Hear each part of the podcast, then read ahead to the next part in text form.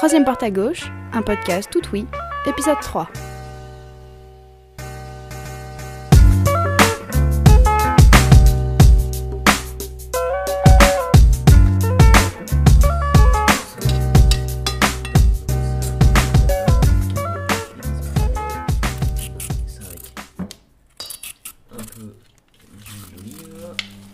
C'était Top Chef en fait hier soir. Je me suis préparé un bon petit repas pour manger devant.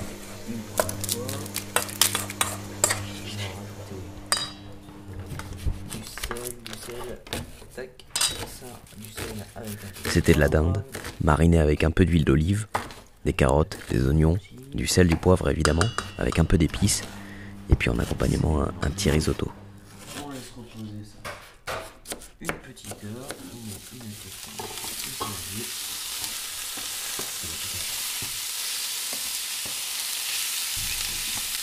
Pile pour le début de l'émission, je me suis posé sur le canapé et je me suis régalé. Télécommande. Elle est là. Ce soir, la compétition reprend de plus belle avec pour commencer une épreuve désormais incontournable qui peut battre Philippe Etchebest. Philippe Etchebest contre le reste du monde. Royal. J'ai mis les restes dans un tupperware et je suis allé me coucher après l'émission. Tac.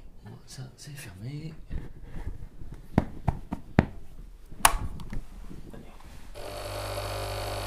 Et voilà donc ce matin. Petit café avec un yaourt. J'ai ouvert le frigo et j'ai revu le tupperware. Je le sors pour manger à midi. Je le réchaufferai au micro-ondes.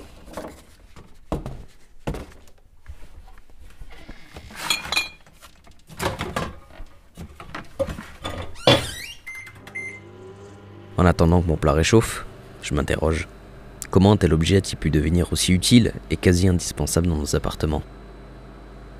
Surtout que, entre guillemets, tout part d'un hasard. Ça se passe aux États-Unis en 1946. Un ingénieur militaire qui travaille dans la conception de radars prend une pause dans son labo. C'est ce qu'il raconte, en tout cas.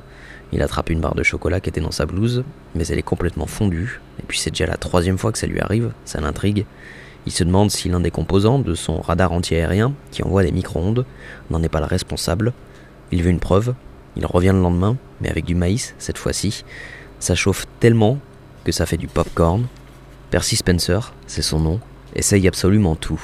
Des œufs, des sandwichs, des plats cuisinés. Il est convaincu du potentiel de son invention. Il dépose donc un brevet.